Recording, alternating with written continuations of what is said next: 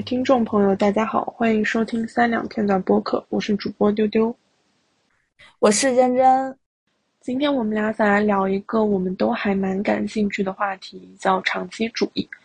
我们之所以会对这个话题感兴趣，其实契机是在一本书。这本书前段时间还蛮火的，叫《金钱心理学》，作者是摩根豪泽尔。在书中的复利之谜这一章中，作者提到了大众熟知的巴菲特。那提到巴菲特，大家自然是会想到他拥有的巨额财富了。目前，巴菲特拥有的金融净资产大概是八百四十五亿美元，但出乎意料的是，这其中有八百四十二亿是他在五十岁之后才赚到的，有八百一十五亿是他在六十五岁以后赚到的。实际上呢，尽管巴菲特是有史以来最富有的投资者，但他的投资回报率却并不是最高的。对冲基金文艺复兴科技公司的主席 Jim Simons，他的身价自1988年开始以每年66%的复利速度持续增长。巴菲特每年的复利率大概是22%，只有 Jim Simons 的三分之一吧。但是 Jim Simons 的金融净资产只有大概210亿美元，差不多是巴菲特的四分之一左右。这可能与我们。预期是截然相反的。事实上呢，造成 Jim Simons 与巴菲特差距的一个非常重要的原因是，他的投资时间还不到巴菲特的一半。如果他也像巴菲特一样投资了七十年之久，那么以百分之六十六的年复利率来计算的话，他的财富目前会高达二十位数。这就是长期主义的力量吧。嗯，有关巴菲特的这件事给我的印象还是蛮深的，因为长久以来，其实或多或少我们都懂得，我们应该要坚持去做一件事，但其实可能我们又都忽略了，或者说轻视了长期主义能给我们带来的力量究竟有多大。所以今天我们就想来聊聊我们各自生活中的那些长期主义。嗯，先来聊聊我们各自对长期主义的理解吧。仍然要先说一下吗？可以。其实你刚刚聊巴菲特这个例子呢，我就想到了我们，我们两个其实都是商科院校的，然后尤其是我，我是学金融的，所以这个例子我应该早有耳闻，在我大一的时候，但是它并没有唤起我对长期主义的一些关注，对长期主义有更深的理解，还是在近一些年。然后我对他的理解就是去做一些他可能没有你没有办法立刻看到，呃，成效的一些事情。然后我一开始以为的长期主义可能是三年五年，然后现在我可能会觉得是十年、二十年、三十年。所以对于我来说，我对这个长期的一个呃认识跟理解在不断的。不断的变长，对，所以总结而言，就是我觉得长期主义是一些你需要坚持去做，并且它在短期没有给没有办法给你回报的一些事情吧。嗯，我之前我在网上看到过一段话，是王川老师的一段话，我觉得还蛮符合我对长期主义的一些理解。他这段话是这么说的：他说，有价值的深度思考可以看成是由 n 个原来没有关系的组件发生连接。然后，这种连接极大提高了解决某个问题的效率。读书就是不断搜集各种新概念的组件，然后通过社交媒体把自己的碎片思维扔出去，获得评论和新的线索。数量上去了，开放网络的效率自然碾压任何一个封闭的小区间。呃，其实他这段话也并不是真的在讲长期主义。我之所以觉得它符合我对长期主义的一个思考是。我觉得，在我心里的长期主义，很多时候其实你前面可能数以年计，甚至数以十年计，你做的这一些努力啊，你的付出也好，它可能都是碎片式的或者片段式的。但是，当你积累足够的量之后，量变引起质变，它会在短短的那么一瞬间给你带来巨大的或者说比较长效的收益。我觉得这是我个人对长期主义的一个理解。对。这个理解让我就想接着我们下一个话题，就是为什么想要开始长期主义。嗯，举个例子，比如说我通过努力两个星期，然后我做了一个课程作业，然后我获得了一种成就感，但是渐渐的我会觉得它太太小了，然后我会希望花两个月的时间，慢慢的就是两个两年，所以我是就是对于我而言，我的这种满足感是不断的需要通过做。花更长的时间来来获得的，这就是我一开始为什么想要长期去做一些长期主义的事情的一个动机。呃，对我来说，可能有一个例子是对我影响比较深的，就是我在本科期间曾经休学过半年，出去玩。然后一开始的话，会因为或看到风景，然后遇到一些人，获得一些嗯新奇感。但是渐渐的在路上。的时间越长之后，会发现，即使我去到一个新的国家，它也并不能让我觉得非常的兴奋。然后有一天，我到了澳大利亚，我碰到了一个我高中的朋友，然后那个朋友他非常羡慕我，就是去做 gap year 去呃探索这个世界。然后等到我跟他聊他最近在做什么的时候，他跟我说他自己。在学建筑学，并且他在跟我交流的过程中，我感感受到了他对建筑学的那种热爱。呃，他做他学建筑学已经两三年了，然后我就可以感觉到他在这两三年的过程中，对于他自己这个学科的思考，以及他说他未来想要去各个世界看不同的建筑的时候那种兴奋感，是真实的打动我的。我就在那一瞬间会觉得自己特别的单薄。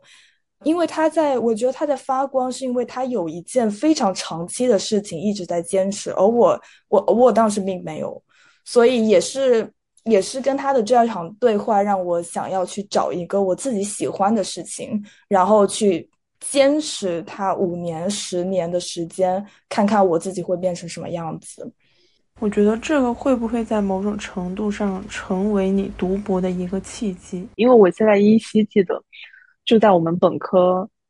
要结束的某一个阶段，然后你好像有说过一句话，说如果有一天你去世了，你希望你的墓碑上可以刻着 Doctor 什么什么什么你的名字，对吧？我应该没有记错。我没有印象我说过这样的话，但是我也不惊讶。其实我是学金融的，然后金融这个东西吧，就很少人觉得它很好玩。我大一的时候也特别讨厌这个专业。然后等到我休学回去之后，我当时上了一些，呃，就是比较难的金融课了，而不是一些非常基础的学科的时候，我就发现了这个学科的魅力。然后再加上当时一些非常年轻的助理教授的影响下，我就我就有了读博的这个想法。对，所以读博算是我对长期主义的最大胆的一个尝试。嗯，你知道你刚刚说到就是商科院校，我我脑海里面突然就想到我们上学时候的那些同学。其实我觉得像我们这种财经院校啊、商科院校的学生，可能对这一点的感受会尤其明显吧。就是我觉得大家整体上其实还是比较浮躁的。对，我觉得我我现在还能想得想得起来我。本科一年级开学典礼的时候，好像是我们校长还是院长，他在呃他发言嘛，然后他说我们系对你们的培养，如果能让你们真的从从就是这个系的学习中获得一些一些知识，那是我们的荣幸。但如果能让你发现你真的不喜欢这个戏，那也是另一种幸运。我不知道我不知道为什么会突然想到这句话，就是我觉得。我并不是为了标榜我自己有多特别，但它就是一种观察。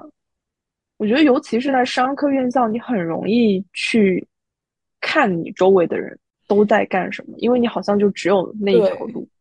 可以走。然后，它根本算不上一个所谓什么长期或者短期的东西，因为我觉得大家也没有想什么，就是你喜不喜欢这个事儿呀，然后怎么着的，你就是。就是好像你的人生就就有这么几个固定的标准，比如你的本科的学校是哪儿，你硕士是不是去了一个更好的学校，你找了什么工作，然后你知道，尤其是金融行业嘛，就这种工作，你不同的公司，然后你是什么 title，就是嗯，他会就就好像你你你一定得往往你身上自己给你自己加这种标签，是的，但当时我可能就是很本能的反感这些东西吧，所以有一点想转而寻找另一条路，因为我觉得我一直是一个。尽力的不想被标签化的一个人，就是我不想主动的去走入这种评价体系之中。我觉得，我觉得那样会让我整个人就是我好像就变成了那么几个标签可以描述的一个人，而不是有自己名字的一个人。所以我当时就想，而且我我当时有跟。嗯，我的一个朋友聊过这个困惑。那个朋友他是一个非常怎么讲，非常平和的一个人，他就是一个完全不在乎社会的一些标准啊或者什么体系的这么一个人。然后他说，你如果真的想逃离这个东西的话，那你就去做一件你能长期做下去的。你每次一做这个事情，你根本就不会在乎什么你要花多少时间，你要为此付出多少精力。然后你能不能从中获得多好的收益？你就是喜欢，你做着就是开心的这么一件事儿。他说你就做下去。你知道你刚刚在说就是读博可能是你对长期主义最大胆的尝试的时候，我脑海里面突然觉得我对长期主义最大胆的尝试难道是谈恋爱吗？但谈恋爱好像也不是不是一件 就是真的可以被归类为长期主义的事儿。所以我想来想去还是觉得说，因为我一直是一个就是对各类知识都还。可能尤其是社科类这种东西，就是比较宏观的这些议题很感兴趣的一个人。但是由于我思想的浅薄，它确实是需要我很长期去坚持一件事。所以我觉得对我来说，目前对长期主义最专注的尝试，就是持续的去摄入这些。其实很多时候你在读这些书或者去跟一些人交流的时候，你会会很痛苦。嗯。因为你并没有一个成体系化的东西，你就是碎片式的去摄入，然后去尽量的理解这个作者或者这些人在说什么，然后可能慢慢慢慢的你在读的多的这个过程之中，就是突然那么一个瞬间，你积累的够多，量变引起质变，就那么一个瞬间，你突然有了自己的那么一个小小的思考，虽然它只是一个小小的思考，但这个东西是非常振奋人心的。我觉得这个东西比我在就是工作中。加了多少薪，或者或者说我我在我在去了一家多，就是有在什么 CBD 的公司，然后有一个多多 fancy 的一个写字楼，更让我兴奋的一件事。这是，哦，你刚刚说，嗯，你在碎片化的摄入这些知识的时候，然后跟当你跟别人聊的时候，你会觉得有点沮丧，因为你觉得自己没有一个嗯结构性的对这些东西的理解。那我其实觉得，就是在做一件长期主义的过程中，是需要给自己设立一些呃阶段性的一些目标，或者说总结的。比如说，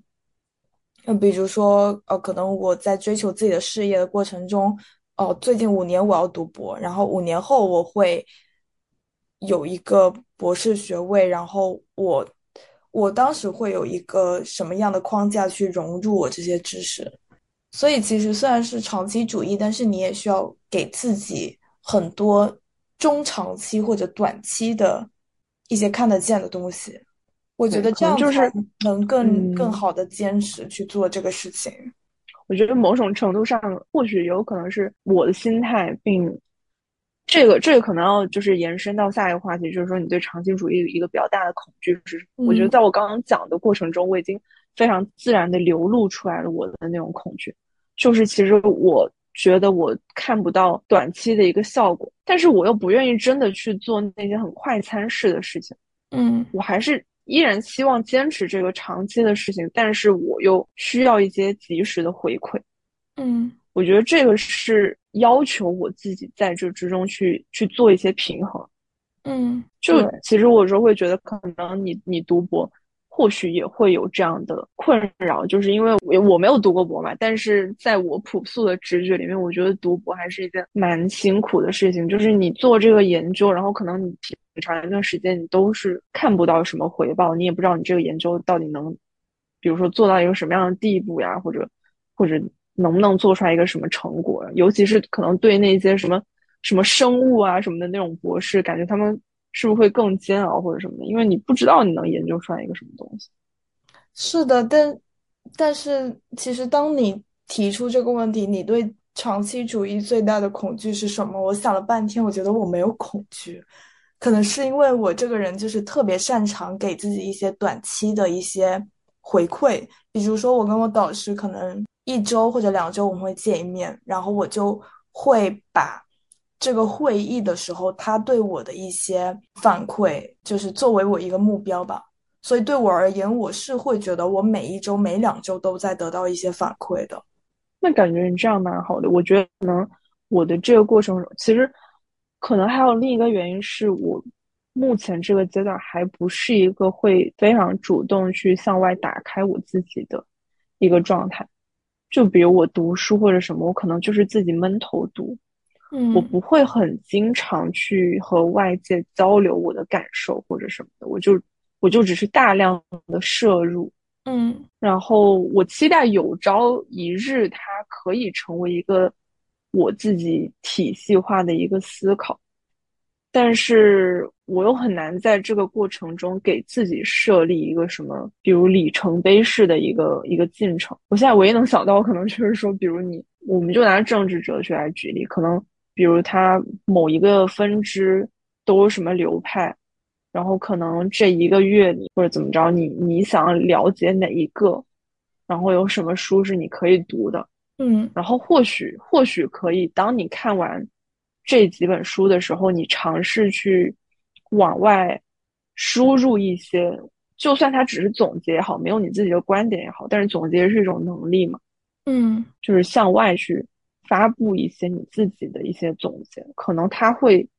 给我带来某种及时性的反馈，让我知道我在这一个月的这个阅读里面是有一些收获在。嗯。那那我有个问题，就是如果你现在回看过去一两一年或者呃两年，你摄入知识的这个过程，你有没有觉得自己在某一条路上在前进，或者得到一些小小的成就？还是说你会觉得一直是在一个准备工作的状态中，还没有真正的开始？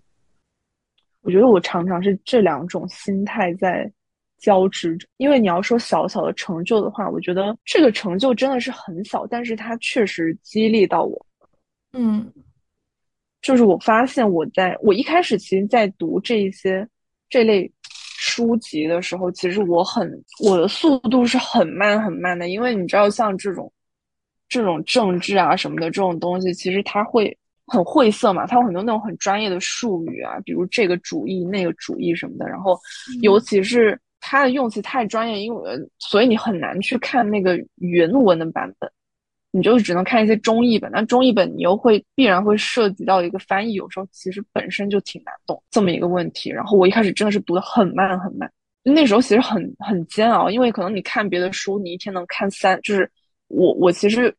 比较大段的读书时间可能是上上下班通勤路上嘛，因为你知道北京的通勤就是很恐怖，然后是的。其实通勤反倒会给我提供一个比较成块的一个阅读的时间。那可能比如我早上通勤路四十分钟，我可能一下就能看过去四五十页、五六十页的书。但当我一开始在读这些政治类或者社科类的这些书的时候，我每天可能就只能看个十页，因为我真的看不懂。嗯。然后到现在，可能你每天就是你看的多了，你就知道他在说什么，你知道这个流派它大概是什么样的，那可能你你就能恢复你。比较自如的那个阅读速度，嗯嗯嗯，这是非常非常小的一个成就，但是它确实也挺让我兴奋的，嗯，因为它确实代表着你在这个领域有了更深入的理解吧，嗯，但同时我我也会常常觉得我好像一直处在一个准备的过程中。嗯，因为我还是一直处在一个输入的阶段嘛，我现阶段的输出是非常非常少的。其实我还是一个挺需要去输出的人，所以一直在输入，然后没有输出这个事情，会让我觉得我没有真正开始。嗯，可以感受到我们的区别，就是你确实是主要是在靠自己在做一件长期的事情，但是对于我来说，我会。寻求很多外力的帮助，比如我通过读博，然后我觉得这个很好，很大胆。对，但是其实对我来说会更轻松一些。虽然我我可能读博四年，我就有那么三四篇文章，但是我其实每周我在跟导师的开会的期间都是一种输出。可是对你来说，你可能没有这样一个出口，你就觉得你没有在真正的开始。所以我觉得对你来说是更难的。其实我有时候看你的你的社交状态，你常常会表达一种，比如你觉得你的你的导师很厉害啊，或者什么，然后觉得自己很菜啊，然后你表达就是你在跟他们。开会的时候，觉得自己都说了一堆呃，就 piece of shit 这种东西。嗯，但是你依然去表达，我觉得可能就是在心理上，其实你是有一个安全感在。你是指什么样的安全感？是是说我的导师不会因为我说了很傻的话而不理我吗？有这部分原因，但不主要是你的导师。或者我拿我自己举例吧，其实我真的很少会主动去找人交流摄入知识后的一些思考。嗯，因为先不说别人会不会对我的观点有什么想法，嗯，我觉得我自己就已经首先阻碍了我自己，因为我已经先验性的在我出发去找别人之前，就会觉得我的观点都很幼稚，就是其实我的那种个人的价值感是比较低，但是我觉得其实你不会，我有个很好的朋友。然后他是一个占星师，就我们就常常聊天嘛，然后也会聊各自在做的事情。我我就会跟他说，其实我还我一直都还挺想去输出一些东西的，但是我就无论我身边的朋友再怎么跟我说，觉得我真的很合适去去去表达，无论是用文字表达还是用语言的方式，就是说的方式去表达，嗯，但是我始终都还是不敢，因为我真的很怕我写出来一堆垃圾，然后有一天。我这个占星师朋友就跟我说了一句话，他说：“成为一个作家的前提是你要允许自己写出一堆垃圾。”对啊，对啊，我觉得他“允许”这个词用用的用的太好了，就是你要允许自己可以做的不那么好，可以产生一些让你自己不那么满意的东西，但是这个这个你你生产出来的这个东西，它不会影响你对你自己的评价，就是整体上你依然知道。你虽然初期写出了一堆垃圾，但是你经过不断的训练、不断的练习，然后外界持续的反馈，你最终肯定是可以发挥你的天赋，然后写出很好的东西。但是我就缺乏了这种对自我的比较正向的评价。嗯，我觉得每个人一开始可能都是在输出一些垃圾，就是在你想要成为的那个人那类人的眼中，一开始他就会。期待你是会输出一些一些垃圾的，比如说我导师跟我提出说做一个项目，一个新的项目是一个全新的领域，他自己可能好很了解，但是我不了解。那其实，在他的预设里，前五个或者前三个我们开会的过程，他就会我我会说一些他已经知道的东西，这就这都是在他的那个 expectation 里面的。所以，所以我可能会给自你说的安全感，可能就是我会给自己这种安全感。我会觉得，那在前三次、前五次的我们的 meeting 里面，我是可以随意的讲一些很傻逼的东西的，因为这是他已经就是预期到的。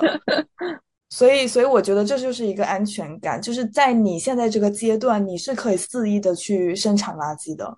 包括此刻吗？对啊，我们做播客不就？就是你要预设你会一开始先先讲出很多的垃圾嘛，对吧？嗯，可能你会一开始就讲的磕磕巴巴的，然后两个人根本就不知道在聊什么，但还是很大胆的把它放上了公众的平台。就可能我们生产了一些垃圾，然后等到我们回去看云盘的时候，我们发现我们录了，比如说一个 G 的这个录音，这个其实我觉得就是我们在这个长期主义上的一些小小的成就了。我们已经生产了一个剧的垃圾了。这个就是一个里程 的一个一个成果，所以你听到我这么想，你有没有迫不及待的想要生产一 GB 的垃圾？说真的，真的有这种冲动，就是对呀。我发现很神奇的一件事情，就是有一些情绪，你越是羞于去表达，就比如我之前其实一直很羞于去传达我的这种低价值感。然后你就会陷入一个死循环。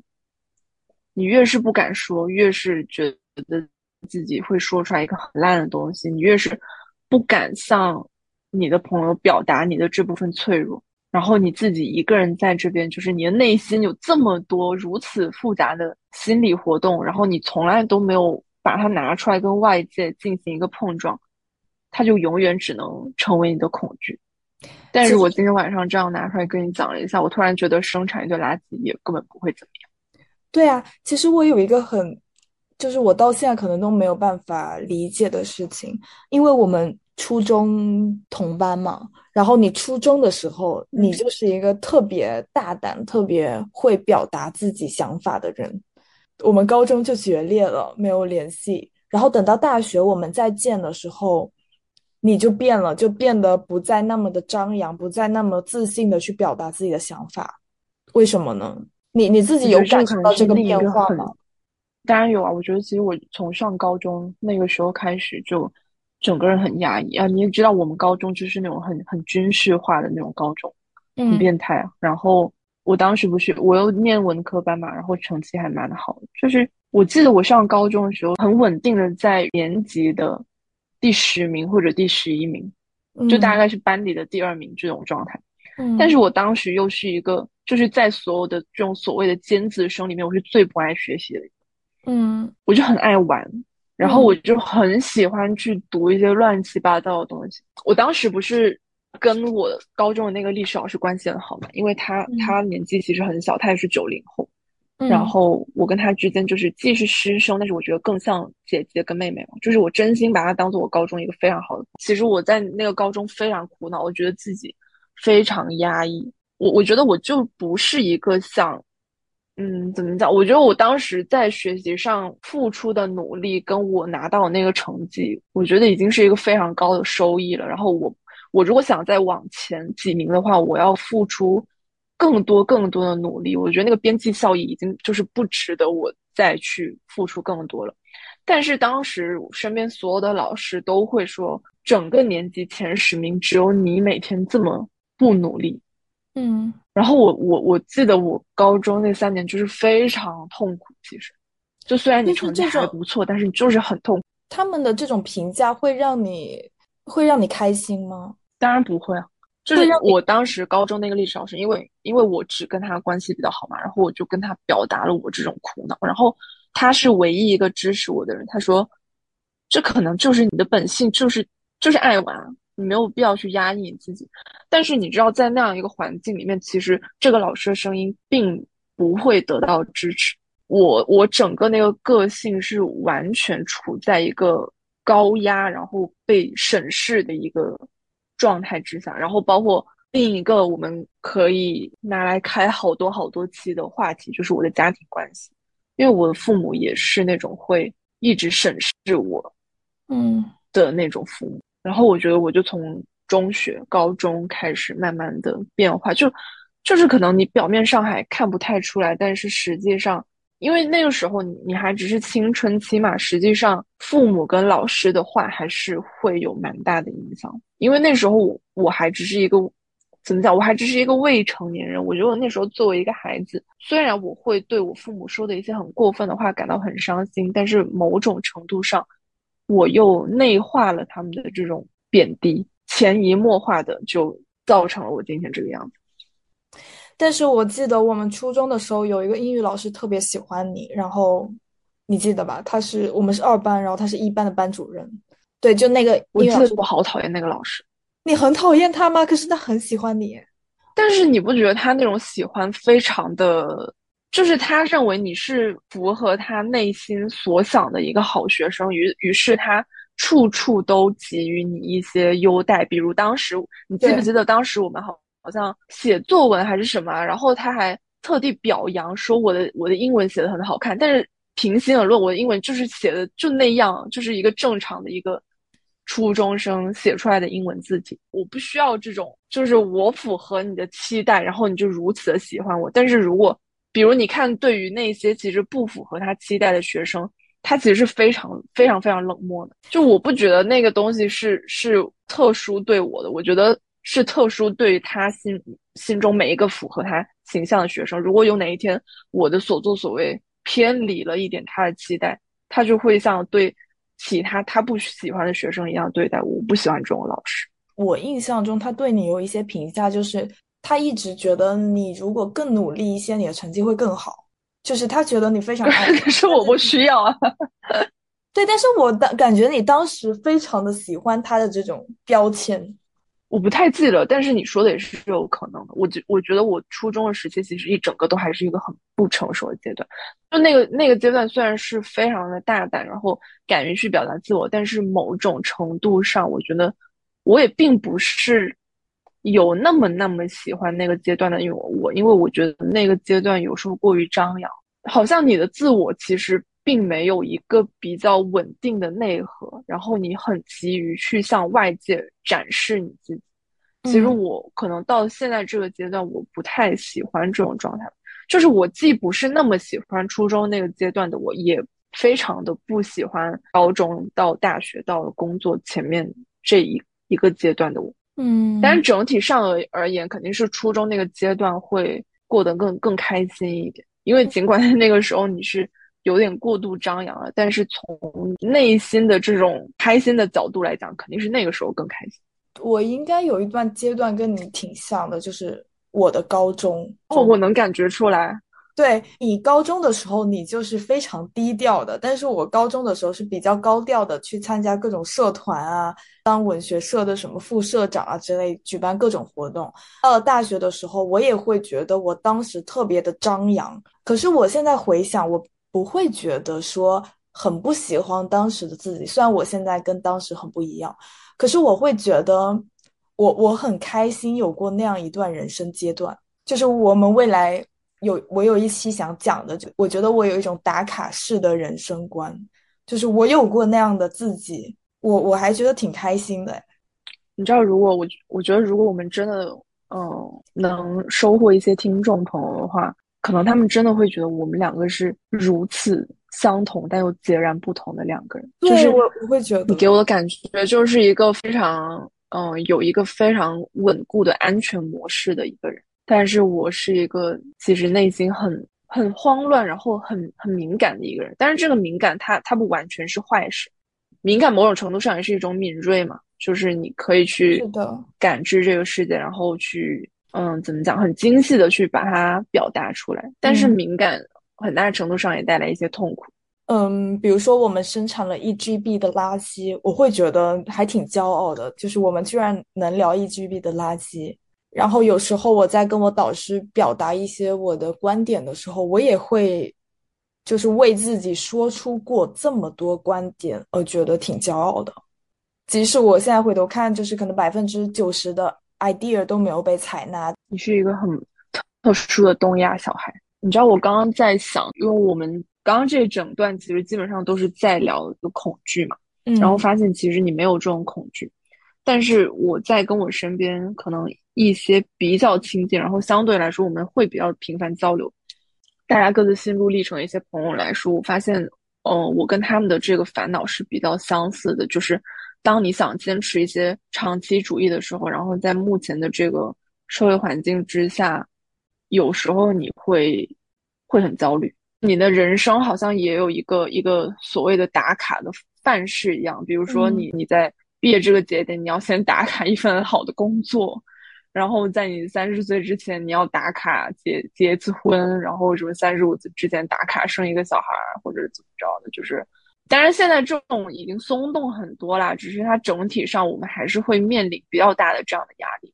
但是其实你你去打卡这些事情，并不影响你对是一些长期主义的事情的坚持呀。就比如说我的我的小导师，是他当然是就是如果健健康状态之下，我觉得健康状态之下，他肯定是互相不干涉跟影响对方的。会不会有一种就是觉得对，比如说三十五岁要结婚，三十五岁要生孩子，就是这些事情消耗了你去做长期主义的能量？嗯，或者这么说吧，就比如我可能目前生活，我当然有一份稳定收入的工作嘛。但是我我生活的其余大部分精力，我可能都会拿来，比如说就吸收这些知识，或者学习一些别的什么东西。比如说，可能在我妈妈看来，嗯，她就会觉得说，你做这个事情也没有做出什么名堂啊，就是也没有看到说你有你有做出做的多好，嗯，他会因此觉得我的人生停滞不前，因为他没有看到一个及时性的回馈，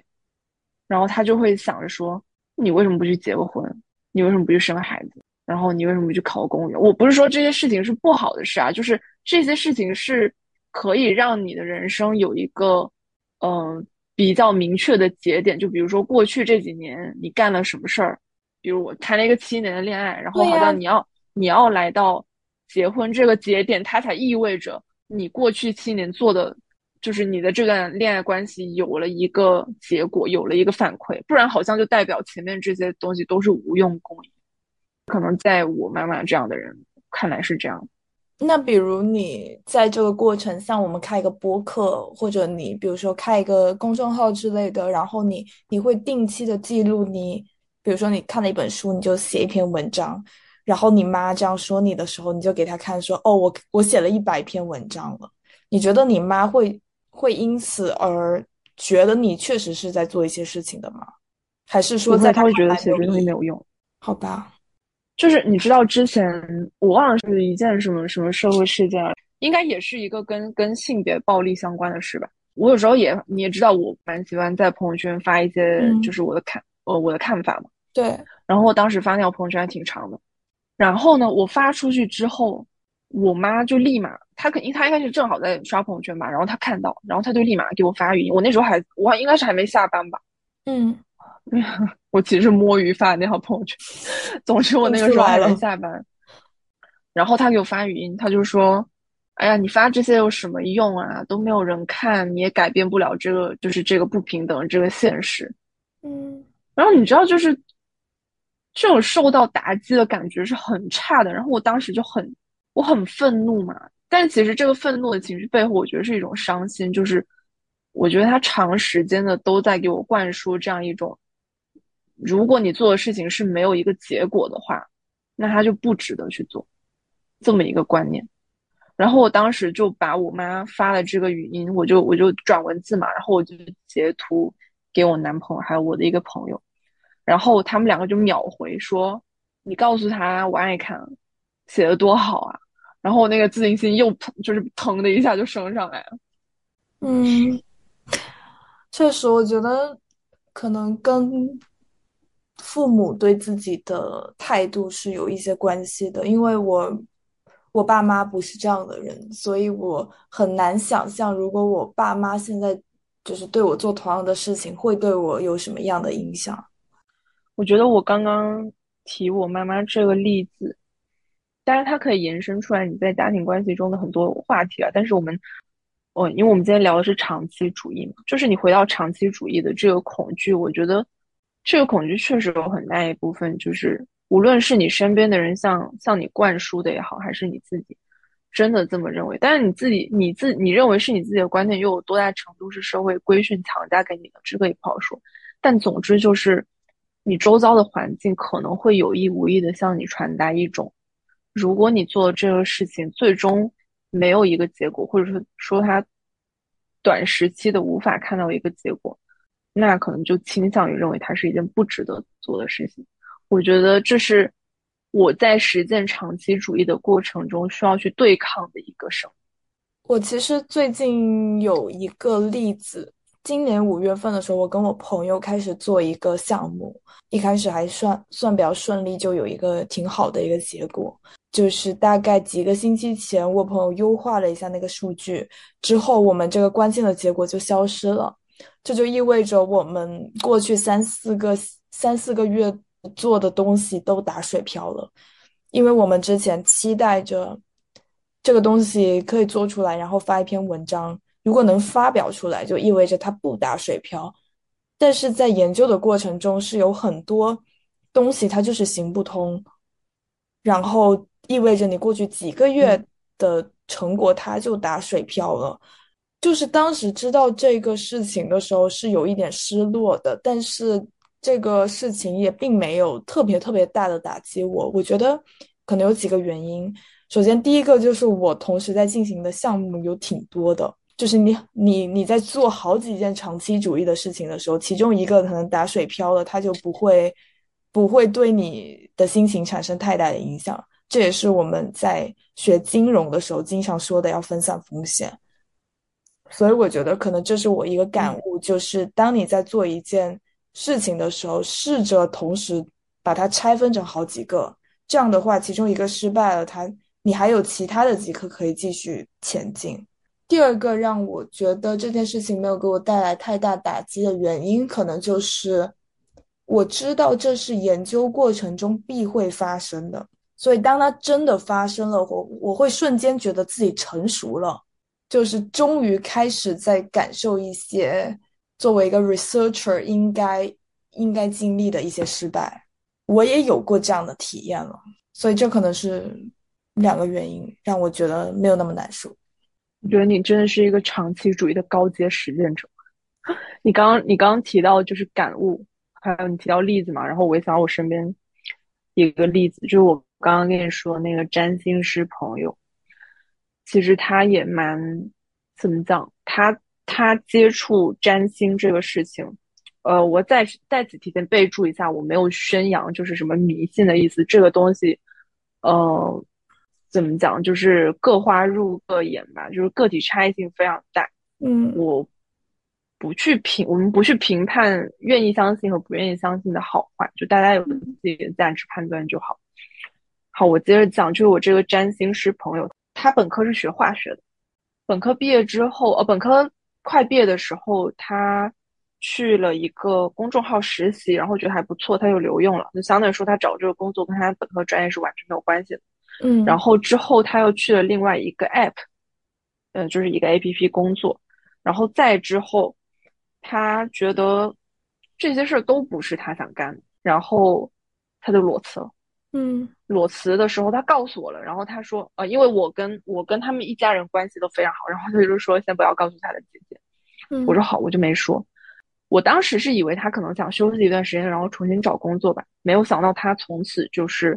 呃，后来他接触了占星，然后从此他就一直在从事这个，不仅仅是占星吧，就是，嗯，你要说什么疗愈也好啊，或者说就是家族业力啊，或者什么，就是。所有跟这种神秘学相关的东西，他都有在接触。嗯，我必须要承认，他在这方面非常的有天赋。就是他目前取得的成果，是我一开始预期可能需要更长时间才能取得的。包括他目前就是他在占星中，他收获的客源对他的评价都非常非常好。就是他确实是在这一方面非常有天分、非常敏锐的一个人。但是呢？神秘学这个东西，我们也知道，它是需要花很长很长时间才能学得精，然后学得深。因为占星师本身，我觉得他也要求占星师本人本身有一定的生活阅历，你可能对于这个星盘的解读会更加的有深度。所以，它无疑是一件非常非常长期主义的事情。但是呢，他在这个过程中受到的最大阻力，并不是在于说这个东西有。多么难学，它需要花多么时，多么有呃，就是多长的时间。他收到的最大的阻碍是来自他的家人，就是他的家人持续的对他进行贬低跟打压，就是说你学这些东西都没有用。在他们每次的家庭聚会之中，他的姐姐们会。有意无意的吧，或许他的姐姐们自己也没有意识到，但总之就是有意无意的会表露出一些看不起他这种嗯眼光也好，或者或者话语也好，嗯，就是不无论是通过通过眼神还是言语还是肢体语言，总之就是传达出了这么一种话语。然后我这个朋友也有一度非常受困扰，嗯，但是。我为什么提他的例子呢？是我在他身上也收获了一些感悟，就是他的解决方式是什么？就是他让自己更加专注，然后更加投入在对这些事情的研究之中，并且他去找一些，就是他自己主动的去向外找一些圈子，他去找认可他做这些事的人，比如我。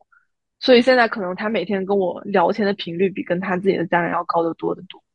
嗯。就是他会，我他会一直跟我分享，就是他在这个过程之中有什么感悟，因为这也是他自己的一个向内探索的过程。他去找一些能理解他，然后不会贬低他，不会看不起他正在持续做的这件事的。我觉得这个其实也是非常重要的。就比如，比如如果我妈一直一直打压我的话，那我可能就减少跟他的联系，或者我就尽量的去，比如说降低期待，就是尽管她是我的妈妈，但是我不再期待她能理解我。嗯。对吧？就是，这是我对长期主义一个其实还我觉得对我来说蛮重要的感悟，就是如果你的这个长期主义确实是需要，就比如说他可能真的没有一些太及时的反馈的话，那你一定要去找一些能理解你的人，然后愿意支持跟鼓励你的人，来就是给你自己形成一个怎么讲一个一个场，就是一个能量场。嗯，形成一个支撑你向上的一个能量场，你不要不要让自己就是还待在原来那个只会一直压低你能量的那个场里面。对对对，嗯，其实我们刚刚聊了这些之后，我还是有一个问题，就是呃，你身边的朋友对长期主义还有的一些恐惧是什么？哦，那我确实有一个小观察，不过这倒。不纯粹来自于我对身边朋友的观察吧。我记得前阵子我看到过一个视频，叫《中国其实不是很卷，但相似的人太多了》。大意就是说，很多人只是在无用的细节上耗时间，却没有花心思去提升自己的核心价值。我有关注一个博主，他做博主已经有十几年的时间了。嗯，我觉得他是一个个人特质很鲜明的博主，就是我们常常说的那种活人博主嘛。我觉得他就是一个很生、很生动的人。你看到他的视频，嗯，听到他的名字，你会很自然的就记住他。我记得他也有提到过这个观点，就是他说他做博主的这十几年来，有无数新的博主和新的内容形式层出不穷，新的平台起来又倒下。但是他从来都没有过做博主的焦虑，因为他看到大家很容易在同一个时间跑到同一个赛道上去做一模一样的事情，之后呢，又在这件事情上进行非常细枝末节的，但是又无效的攀比。他说：“你只要比别人多一点点的坚持，就很容易能比别人专业很多。”就说卷是比一个速度，是你在同一个赛道比别人做得快。但是如果你能坚持长期主义的话，其实你已经不在这个评价体系中了。你拼的其实是你长期积累下来的不可替代的那个核心价值。所以，其实说到底，这个恐惧，我觉得还是一种在竞争下被淘汰的恐惧吧。尤其是大家都在比速度的时候，你看似没有别人那么快的一种恐惧。不过，这个问题，你说只是个人的问题嘛？我觉得肯定也不是。环境是不是催生了这种焦虑？如果是的话，我们作为个人又是否有什么方式可以来抵抗这样被动的焦虑呢？我觉得这个是很值得思考的。嗯，好的，那我们这一期三两片段就录到这里了。嗯，想说的是，分享是碰撞的第一步，而碰撞是思考更加深入的前提。如果我们的听众朋友对于长期主义有什么独特的经历或者独特的思考的话，非常非常欢迎你们在评论区分享。我们下期再见，拜拜，拜拜。